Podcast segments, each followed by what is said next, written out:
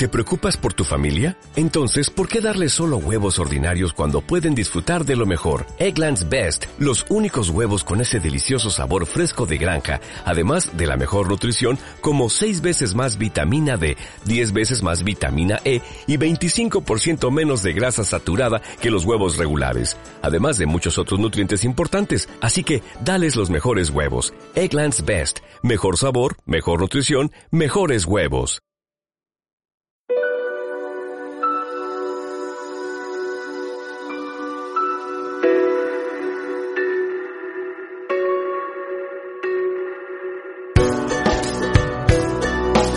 ¿Qué tal? Bienvenidos. Seguimos recibiendo a más periodistas en ¿Y ahora qué? El podcast del debate de hoy.es que analiza el presente y el futuro de España y sus medios de comunicación con la crisis del coronavirus como telón de fondo.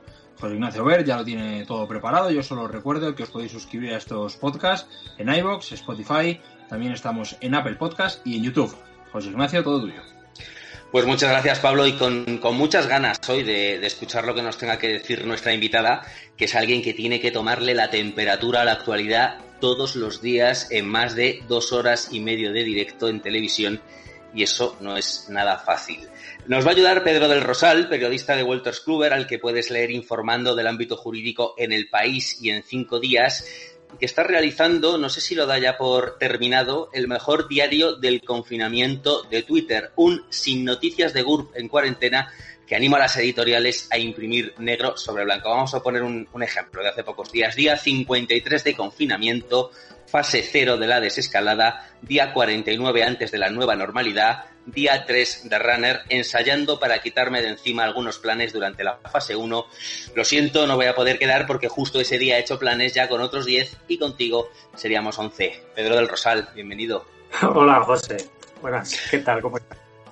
Pues eh, muy contentos, muy contentos de hablar con nuestra, con nuestra invitada, que es uno de los rostros que más rigor y credibilidad aportan en la información televisiva. Las fechas empiezan a no cuadrar, debió de empezar siendo casi una adolescente en el Centro Territorial de Televisión Española en Madrid. Pero si un canal de televisión está asociado a su trayectoria es Antena 3 Televisión, se decía entonces, para distinguirla de la cadena de radio que fue su embrión. Allí presentó informativos en dos etapas separadas por 20 años. 20 años en los que fue la cronista parlamentaria de referencia en los informativos españoles. Pocos diputados llegan a estar 20 años en la carrera de San Jerónimo.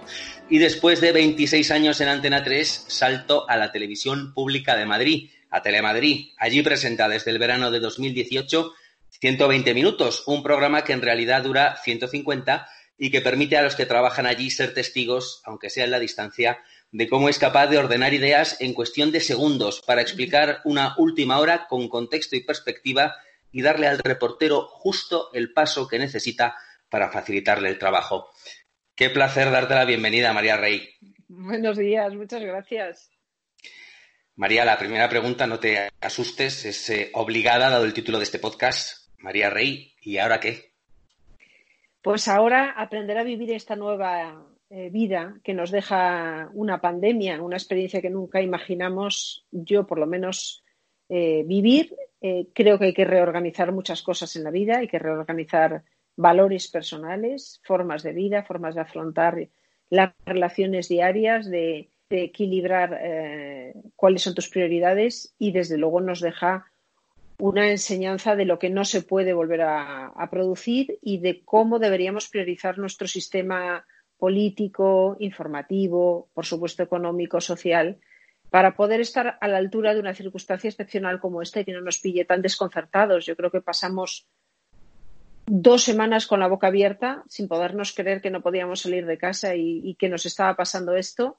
Y luego empezamos a, acumular sentimientos de todo tipo, el más común y el más extendido de indignación, de enfado, es normal, pero de angustia, de tristeza, de, sobre todo de incertidumbre, que es un sentimiento muy malo de manejar en estos tiempos donde estábamos acostumbrados a tener todo planificado y a que el teléfono te avisase de lo que tocaba hacer o de lo que iba a pasar, ¿no? Aprender a manejar estas incertidumbres y a relativizar cosas que eran determinantes y que quizás a partir de ahora ya no lo sean. María, tú presentas un programa que es diario y que, y que además se hace un seguimiento muy minucioso de la actualidad, que lo hace precisamente en Madrid, que está considerado el foco de esta pandemia. ¿Tú serías capaz de recordar en qué momento pensaste por primera vez que esto era algo mucho más grave de lo que cualquiera hubiera pensado? Puedo más, más o menos situar la semana eh, y hay un fin de semana que coincide con el famoso fin de semana de las, de las movilizaciones en la calle que luego tanta polémica han traído, que es el momento en que yo creo que me doy la ducha de agua fría, porque recuerdo que esa semana la terminamos hablando de cómo las residencias habían prohibido las visitas y cerraban los centros de mayores, y el último debate que tuvimos en la mesa tenía que ver con la posibilidad de que se estuviese planteando Madrid cerrar los colegios, y a todos los que estábamos allí presentes nos parecía algo tan ciencia ficción que dijimos, no, no creo que lleguemos a este extremo, qué barbaridad, ¿y qué haríamos con los niños? Sería mucho peor, se quedarían con los abuelos. El lunes llegamos con una nueva, un, nuevo panorama completamente distinto. La enfermedad ya no era algo de China, ni siquiera algo que le había pasado a los pobres italianos siempre tan desorganizados. No, la enfermedad estaba aquí, les pilló ellos por desprevenidos y a nosotros todavía más y entonces ya eh, la realidad empezó a moverse de forma vertiginosa y a vernos que cada día se iba, nos iba eh, comiendo un trocito de nuestra, de nuestra libertad, de nuestra realidad, de nuestras costumbres, de nuestros hábitos. Y esa semana fui consciente, como yo creo que, prácticamente todos, quizás nosotros los periodistas porque estábamos más expuestos y teníamos más acceso a la información antes que los demás. Cuando yo hablaba con mis hermanos y ya les dije, bueno, pues a lo mejor no podemos ir a ver a la familia en, Semana Santa. Me decían, pero ¿tú crees? ¿Es para tanto? Y esa semana yo me di cuenta de que sí, que era para tanto y que no estaba más que empezando.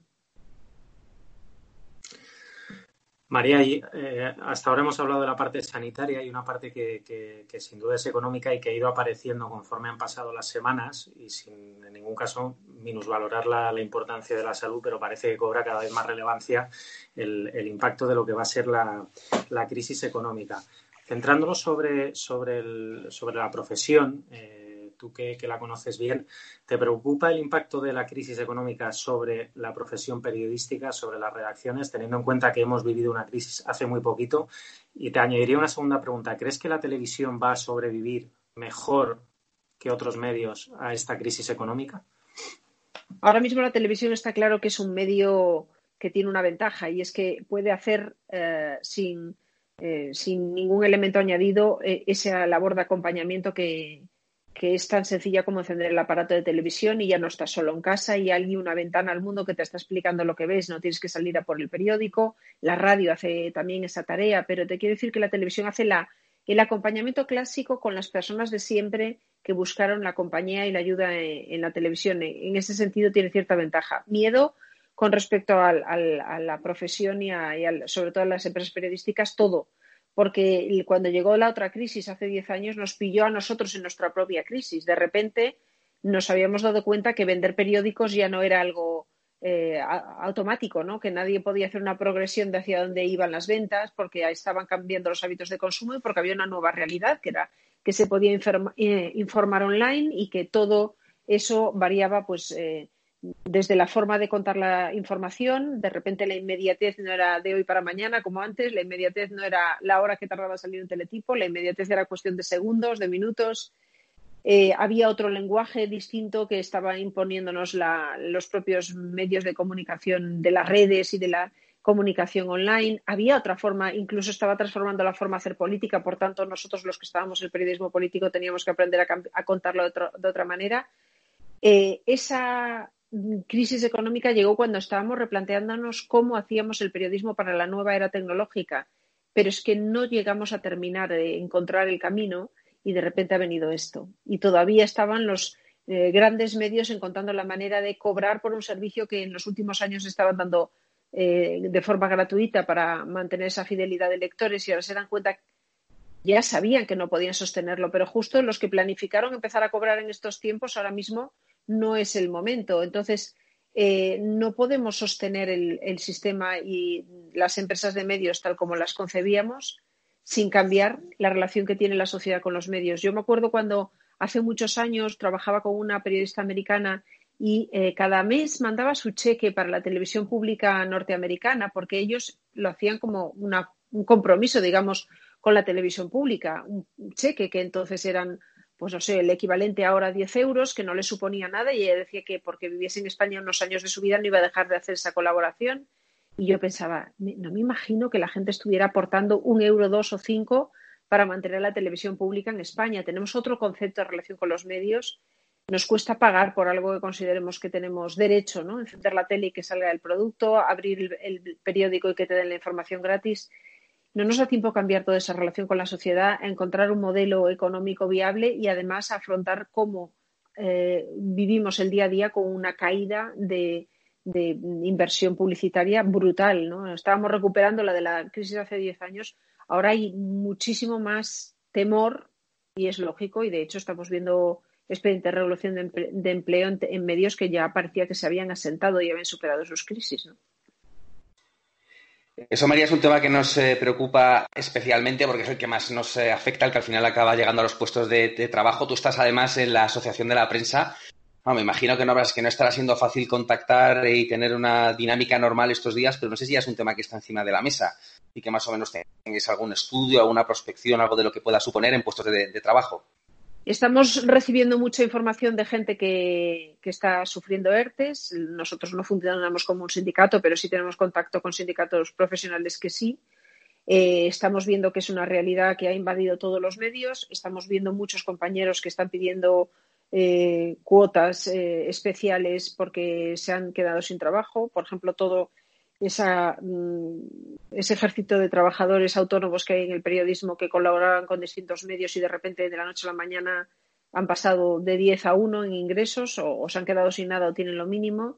Eh, es un problema importantísimo porque no sabes cómo ayudar. ¿no? La Asociación de la Prensa de Madrid es un órgano muy, digamos, afianzado en un sector de la población profesional madura, adulta e incluso jubilada, y mucho menos afianzado entre la gente más joven que le ve menos sentido, pero eh, precisamente a esa gente mayor es a la que más podemos asistir en estos días haciendo un seguimiento de cuál es su situación, por si hay casos en los que además necesiten otro tipo de ayuda y estamos en contacto con ellos, pero estamos recibiendo la misma baño de realidad que se está viendo en tantos sectores. Estamos preguntando en este podcast sobre el papel de los medios de, comunicación en esta crisis y yo te quería hacer la pregunta en positivo. La demanda de información que estamos teniendo en este tema tan grave como es la crisis del coronavirus ha provocado una mejora en el nivel de la televisión, me refiero. Se analizan más los temas, se busca más información, se mejoran los expertos que se lleva al plató, las entrevistas se han intensificado también en la televisión.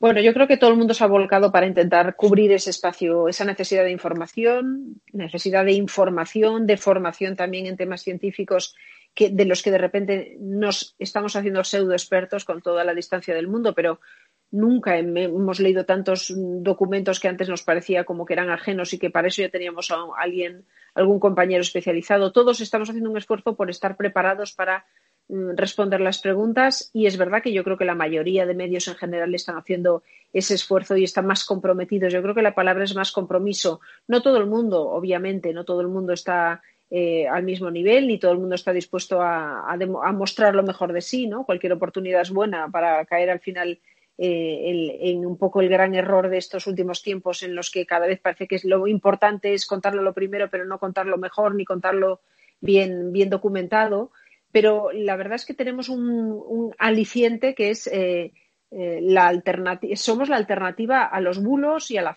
falsa información que circula por las redes. Entonces, si queremos convencer a la gente de que los bulos solo se combaten con periodismo, no con leyes, no con prohibiciones, no con nada que no sea mm, contrastar esa información y mostrarla tal y como es, tenemos que demostrarle cada día a la gente que somos fiables. Y no tenemos eh, esa eh, mm, esa confianza todavía de los ciudadanos. Quiero decir que la gente, yo recibo constantemente mensajes en esa línea de amigos, de compañeros, de familia, tienen la percepción de que los medios le están contando cada uno la realidad desde un, desde un punto de vista mm, ideológico, que es así porque las líneas editoriales están ahí. Pero ellos nos exigen un compromiso, digamos, de con la fiabilidad, con, la, con el rigor mayor ahora. Yo creo que nos están escrutando como nunca y aquí el que se retrate ahora eh, pues a lo mejor sale de esto fortalecido, pero el que ahora sea débil y se deje vencer por, pues, pues por la primera necesidad de conseguir un gran titular a costa de la verdad puede pasarle factura. María, pues esto nos deja eh, otra, otra cara de, digamos, todo esto que estás, que estás diciendo. la gente preparada, todo ese esfuerzo estaría dejando, eh, bueno, pues otro, otro aspecto con el que mm, tú especialmente lidias cada día es la muy eh, polémica siempre figura del, tertuliano, que si no la peor parte, sí se están llevando una, una porción considerable de la, de la, de la crítica. No sé si a lo mejor eh, alguno le ha pillado demasiado dormido, acostumbrado a la política eh, pura y dura, y ahora, al hilo de lo que estabas diciendo antes, ahora justo se va a notar mucho más quién va a estos eh, espacios preparado y quién toca, y quién toca de, oído, para una figura que ya venía un poco. su, imagen pública venía un poco perjudicada. Los tertulianos, que son personas que al fin y al cabo expresan con argumentos y con base, digamos, con base documental, eh, eh, preocupaciones y, opiniones que están en la calle, aportan, un aportan elementos fundamentales a un debate para que la gente en su casa se identifique con unos con otros y para que recoja información de, quien necesita. Pero no todos son iguales. Eh, yo trabajo con muchos y tengo gente que aporta puntos de vista, mm, digamos, fundamentados, que se nota que se ha preparado, y hay otros que se dedican a repetir el argumentario del partido político con el que se identifican. Yo creo que la gente eh, que, está en su casa tiene capacidad para distinguirlos. A mí en este momento, los que no tienen nada más que contarme con un argumentario no me interesan nada, porque el argumentario me lo pueden mandar por WhatsApp por la mañana, ya sé lo que piensa ese partido, y para escuchar un argumentario de un partido prefiero llamar al portavoz del partido y que me lo explique él. A mí me interesa la gente que es capaz de hacerse preguntas, a veces darle respuesta y otras veces dejar debates en el aire, y que es capaz de rebatir la idea del otro, pero con, un argumento sólido o porque ha estudiado, ha leído. Y creo que no es el momento de, ir de frívolo por la vida repitiendo lo que, lo que ha dicho el portavoz de un partido. Ahora mismo hay, que demostrar que tienes capacidad de discernir y sobre todo que tienes capacidad de, de discrepar con el que está enfrente y de llegar a acuerdos, porque tienes que, ser capaz de encontrar el acierto también en el que piensa diferente a ti. Y ahí está la inteligencia y la, ya no te diría solo la generosidad, que también es necesario pedirla en, esta profesión y en la política. Ahí está la brillantez, ¿no? De alguien que es capaz de asumir que a veces su idea eh, tiene, tiene razón de ser, pero hay otras veces que en la idea del otro está, el mejor camino y encontrar y conseguir trazarlo juntos. Yo creo que eh, aquí estamos todos haciendo un poco la selección de, los equipos que aportan y en los tertulianos se está viendo esa diferencia de una forma más notable que en otras circunstancias, claro.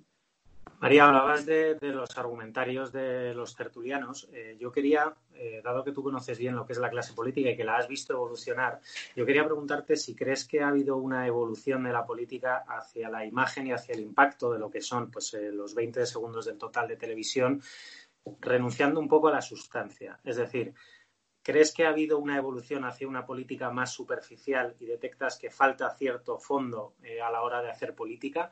Y te haría una segunda pregunta si no tenemos los ciudadanos culpa de eso y estamos premiando al político que genera impacto y no al político que hace política de fondo. Pues te diría como aquella famosa frase de sí a todo, sí, sí comparto las dos, las dos ideas. Primero, estamos eh, favoreciendo entre todos ese mensaje político del merchandising, del marketing, del buscar la frase que causa impacto, que se resume rápidamente en un tuit, que circula rápidamente por las redes, que eh, que, es muy fácil de recoger en WhatsApp. Eh, eso se, eh, digamos, empezó a avanzar, igual que aquí, como en otros países, a medida que se desarrollaban también las técnicas de comunicación y que había más expertos construyendo mensajes que, digamos, pensadores construyendo argumentos y construyendo em, debates profundos ¿no? sobre, sobre cómo afrontar los grandes problemas y hemos llegado a un punto en el que ya no discutimos con argumentos, solo discutimos con frases hechas. Los políticos eh, saben que al final de su gran argumentario va a quedar una frase de 20 segundos, así que alguien encuentra la manera de colocarla o de convertir todo el discurso en frases de 20 segundos. Eso que antes eh, decíamos que era el populismo se ha extendido y forma eh, parte del día a día de la política. Los ciudadanos tenemos algo que ver, tendremos mucho que ver. No creo que podamos ser ajenos a los políticos que nos representan. Podríamos elegir a otros y elegimos a los que hacen más ruido.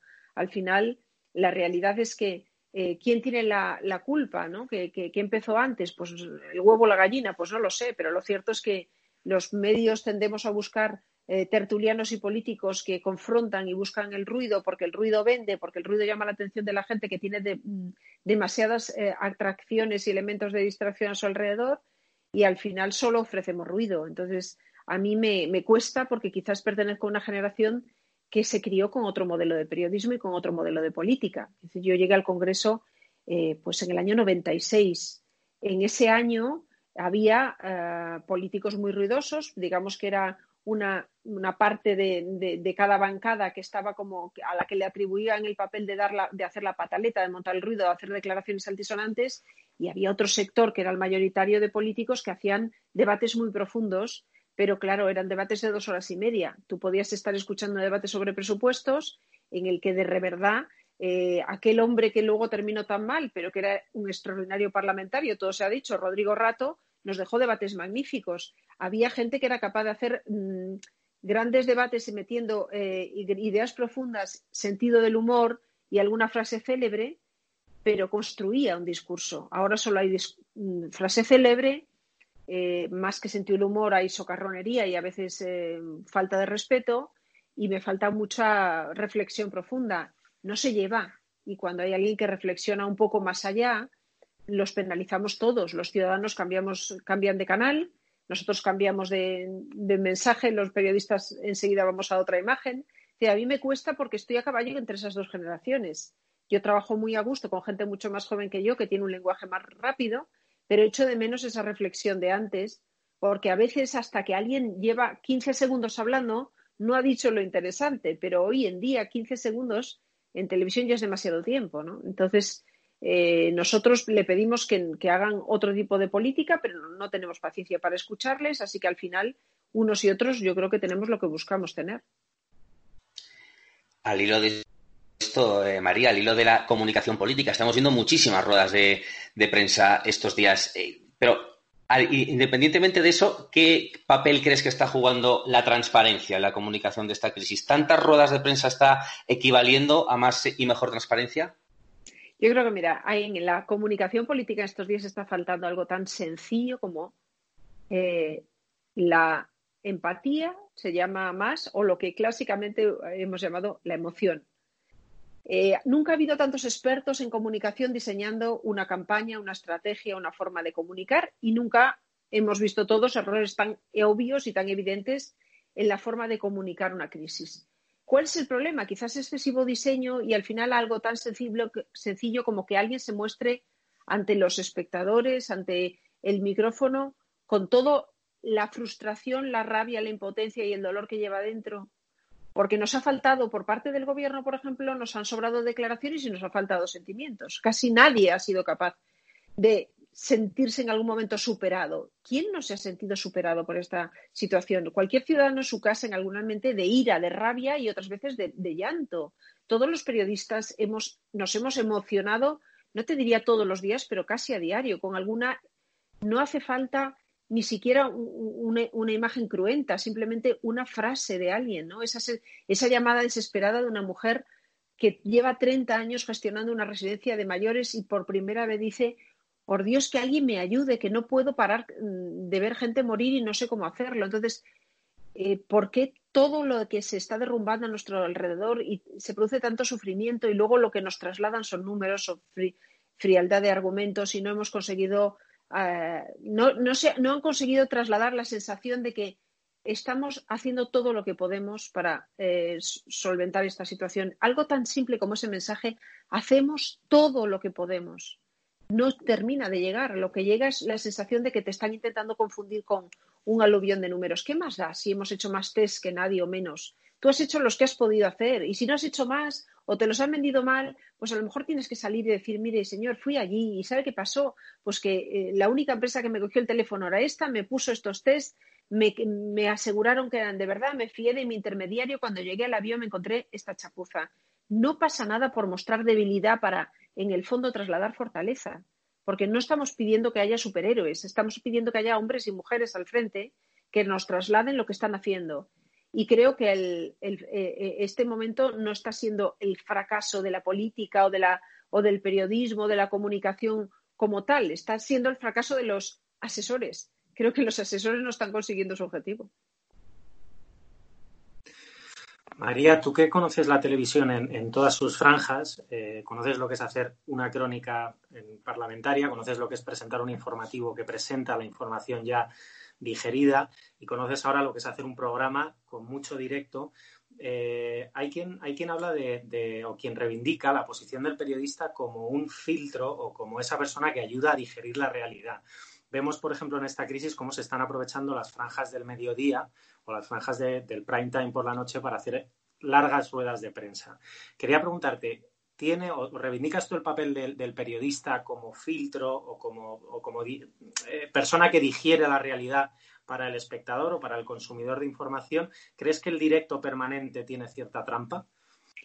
Bueno, yo creo que el directo permanente de alguna manera se ha convertido en el, formato estrella de la, de la información en televisión, sobre todo esta época de esta era que hemos vivido tan convulsa en la política, tan cambiante, con repetición de elecciones, con cambios en nuestro panorama político, todo ha estado basado en el gran show televisivo que hicimos contando todo, cómo se transformaba el sistema político o, los actores del sistema político de un país prácticamente en directo, ¿no? porque todos los nuevos personajes de la política surgían en tertulias de televisión o se convertían en, héroes o en villanos de la noche a la mañana en grandes mítines. ¿no? Eh, creo que eh, eh, nos hemos metido en una dinámica en la que el directo mm, pues es, forma parte del show y entonces cómo no lo van a aprovechar ¿no? pero no me parece mal que alguien que está al frente de un, de un gobierno el que sea quiera comunicarse de forma directa eh, a través de, una rueda de prensa en una situación como esta. Quiero decir, creo que lo está haciendo a diario el presidente gallego o lo está haciendo eh, de forma completamente igual, regular, tanto en Francia, en Reino Unido, en Italia, en Alemania, en todos los países, aunque no, no quizás, no sé si con la misma frecuencia unos sí, otros más, pero es normal, estamos en una situación muy excepcional, no puedes pretender que siempre den eh, ruedas de prensa cortas y que tú lo cuentes todo pero el directo tiene mucho engaño. La gente no es capaz de estar conectada a una red de prensa como nosotros, que somos frikis de esto y nos gusta estar observando cuando titubea, cuando la pregunta mm, eh, tiene redoble, cuando, cuando le, le, pone mala cara o la forma en que le contesta esa pregunta incómoda. La gente en su casa no lo pasa por ese tamiz, tiene otras prioridades. Entonces, tú tienes que sacar los titulares. No puedes pretender que la gente termine la rueda de prensa y haya sacado cuatro titulares y los tenga subrayado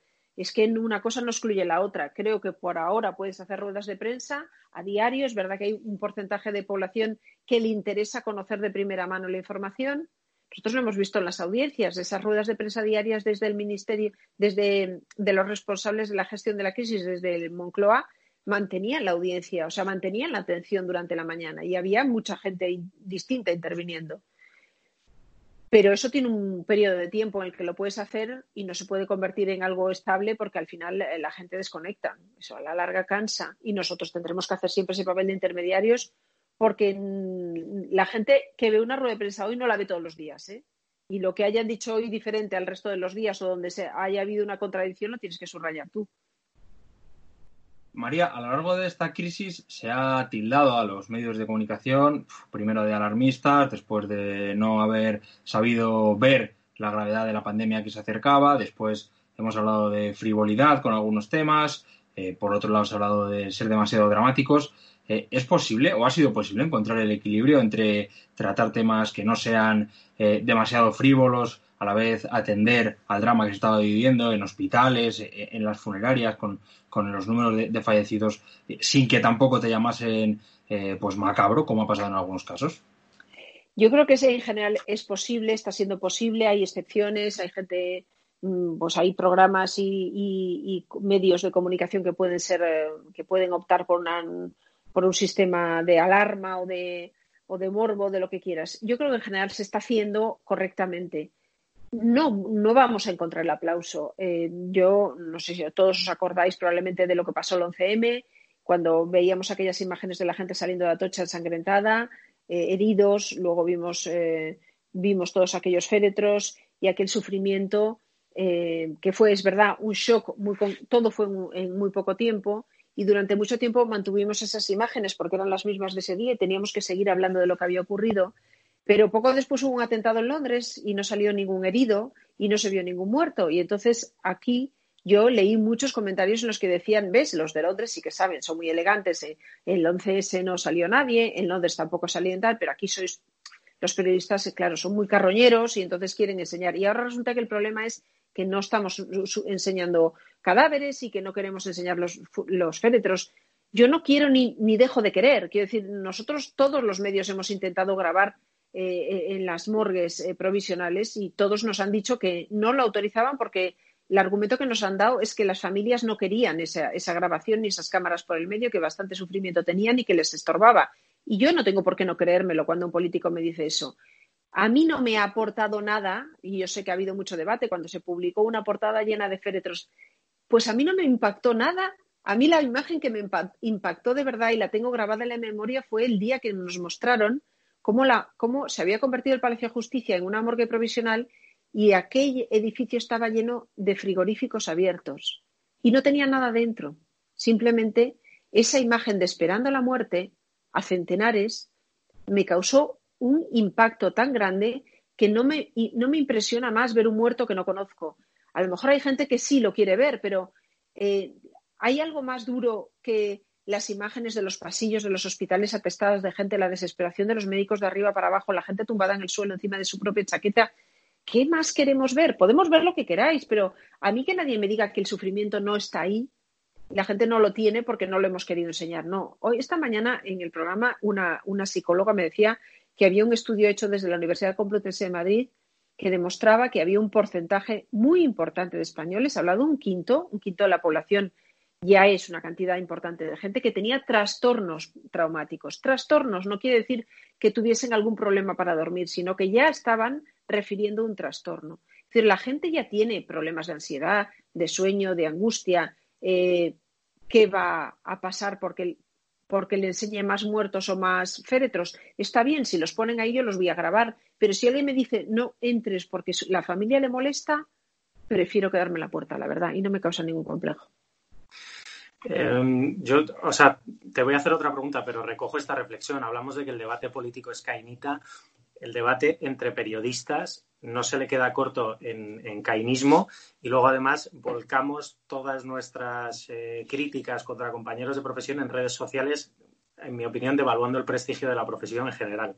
Eh, hecha esta reflexión, me gustaría preguntarte, María, eh, si a ti alguna vez te ha frustrado la dictadura de la audiencia, en el sentido de, pensar que estás haciendo algo de mucha calidad, de mucho valor eh, periodístico en televisión y que al día siguiente el dato de audiencia te venga a decir que a lo mejor no era tan bueno. Eh, muchas veces, claro. La, audiencia en televisión, a ver, ¿cómo os lo diría? A lo mejor tiro piedras contra mi propio tejado, pero son los padres, ¿sabes? Como los reyes. O sea, yo la audiencia me la creo hasta cierto punto. Yo me creo eh, lo que percibo de la gente, lo que la gente te traslada en las redes o en comentarios. La audiencia es muy relativa. Ahora nosotros tenemos un programa que funciona muy bien de audiencia y yo eh, lo celebraré cada día de mi vida, pero yo he hecho grandes cosas periodísticas que han sido, eh, muy mal premiadas en o muy castigadas con la audiencia y he hecho otras veces cosas más chapuceras y me han quedado y, y el dato ha sido positivo. Es muy relativo y sobre todo porque más de una vez yo he escuchado en reuniones de, escaleta esto no, esto no interesa porque la gente no quiere ver muertos, eh, hablando, por ejemplo, de una barcaza en la que había un montón de gente muerta eh, intentando buscarse una, vida al otro lado del, estrecho. Situaciones de esas que no podemos enseñar, no, porque la gente no quiere ver eso, la gente no quiere ver inmigrantes, la gente no quiere, la gente no quiere, entonces le doy a la gente que quiere y qué realidad le estoy contando. Bueno, pues si la gente no quiere, mm, no sé en qué te basas para decir que la gente no quiere, porque es que la audiencia no puede ser lo que la gente quiere. La audiencia de un informativo, por ejemplo, es el resultado del arrastre que tiene el programa anterior más un trabajo bien hecho. Pero sin el arrastre del programa anterior no se puede medir la audiencia. Fíjate los informativos de en estos últimos tiempos. Pedro Piqueras era líder, que se quitó pasapalabra, ya no era líder, lo era Vicente Vallés. Vicente Vallés era líder, de repente el programa que tiene antes Vicente Vallés, el boom, se encuentra con que se acaban las grabaciones y tiene que empezar a repeticiones y entonces vuelve a ser líder Pedro Piqueras. Señores, mm, son los dos los grandes profesionales. No nos engañemos. No podemos dejar que la audiencia dicte a mí hasta el extremo de que un momento determinado de mi vida, aunque la gente piensa que yo me fui de Antena 3 porque tenía, algunos pueden imaginar que tenía la oferta de Telemadrid, que fue pura casualidad y surgió después. Yo no tenía ninguna, pero tenía muy claro que no era mi tiempo, porque no podía tener ese desgaste cada mañana en discutir que si la audiencia había pinchado porque yo había metido esa imagen eh, terrorífica de algo que estaba pasando en Rusia, ¿no? O, porque me había detenido un ratito más eh, en contar algún debate que había ocurrido en el Congreso que podía ser determinante para la vida de la gente, porque estábamos hablando del futuro de las pensiones, y entonces has pinchado, y entonces ha bajado, y entonces hoy no se habla de las pensiones. Bien, vale, pues me bajo de este barco. Yo en un momento determinado dije, bueno, pues está bien, asumo que se acabó mi etapa, me voy y me dedico a la comunicación corporativa. Yo me fui de Antena 3 decidida a montar una agencia y a la comunicación corporativa. Es cierto que por el camino, el mismo día que iba a decir que, sí a una oferta para irme a una empresa de, de DIRCOM, me llamaron de la Madrid y me dijeron, no, tienes que venir hoy, que te queremos contar una cosa. Y me quedé en el otro lado, pero dices, ¿hasta qué punto te ha influido? Hasta el punto de que yo dejé una empresa después de 25 años decidida que no iba a ser infeliz y angustiada y que tenía un momento muy bueno para intentar buscarme la oportunidad, pero si esperaba 5 o 10 años a lo mejor ya no me contrataba nadie. Yo no creo que se pueda ser siempre eh, esclavo de la audiencia. Hay que poner un poco de sentido común. ¿Para qué hemos estudiado, trabajado y, y nos esforzamos cada día? Para que luego un aparatito que nadie sabe quién tiene determine qué es lo que está bien y mal hecho en el periodismo. Bueno, María, espero que nos digas por lo menos de qué sector era esa empresa de la que te, quedaste eh, pues prácticamente a punto de ser su, DIRCOM. Aquí se ha llegado a decir la palabra cainita para hablar del debate entre políticos y periodistas, dando por hecho que esto es eh, así, que existe una gran situación de encono ahora mismo. Yo no sé si tú no tienes alguna mínima esperanza de que esta situación tenga arreglo, sin necesidad de salir eh, de la crisis en la que nos encontramos, sino que en este mismo periodo de crisis eh, del eh, COVID-19 se llegue a un momento de entendimiento en algún punto? Bueno, a la primera parte de su pregunta, pues era una empresa mucho más grande de lo que yo hubiera imaginado, pero si algún día tengo esperanza de que me vuelvan a llamar, no voy a decir ahora, y sobre todo porque hubo otra persona que llamaron después, quedaría muy feo. Eh, en cualquier caso, la, parte... El sector, solamente el área nada que ver con lo mío, tenía más que ver con la economía, con la energía en concreto, o sea que fíjate, nada que ver con lo que yo había hecho hasta, hasta entonces. Pero en cualquier caso, te quiero decir que yo me fui dispuesta a dar un salto, para eso os lo decía, no por otra cosa, a dar un salto profesional que me supondría volver a empezar a los 50 a estudiar cosas que no sabía, convencida de que en lo que yo sabía no tenía mucho más que hacer. Eh, a lo mejor me equivoco y a lo mejor no, porque sigo pensando, bueno, que todo en la vida es muy voluble y el periodismo también porque ha cambiado mucho y dices, ¿y podemos ir recuperar esto? Pues yo creo que no, porque hay muchos elementos que, se nos va de las manos. En el periodismo y también en la política, que tienen, son dos oficios que se cruzan constantemente, hay un serio problema de manejar egos. Nosotros, eh, entre otras cosas, nos gusta escucharnos, nos gusta hablar en público, nos gusta que nos escuchen, nos gusta escribir para que nos lean, nos gusta hablar en la tele para que nos vean. Tenemos ese elemento ¿no? de ego y a veces se desproporciona, se desmesura y ya no hay manera de controlarlo. El problema es que por el camino se han cruzado unas redes sociales que en principio servían como un elemento maravilloso para compartir contenidos. Yo cuando descubrí el mundo de Twitter me quedé fascinada porque de repente era el terremoto de Japón y yo podía estar hablando con gente española que estaba en Japón y me estaba contando cómo vivía en el minuto a minuto y me parecía esto es magia y de repente me he descubierto que Twitter es un sitio para que unos desahoguen sus complejos, otros subrayen sus mm, magnitudes, sus maravillosas habilidades y la gente comparte poco y escucha nada. Entonces, tampoco le veo ya mucho el sentido de estar en estas redes sociales. ¿Para qué? ¿Para insultarnos, para ofendernos, para ensalzar? ¿Dónde está el mérito de convertir eh, eh, en trending topic eh, viva Zapata? Mm, da igual, yo Zapata no existe, hace muchos años que se murió, puedo hacer esta tarde que un montón de gente diga viva Zapata y la gente vuelva a pensar que que hay un líder en México que se llama Zapata. Vamos a ver.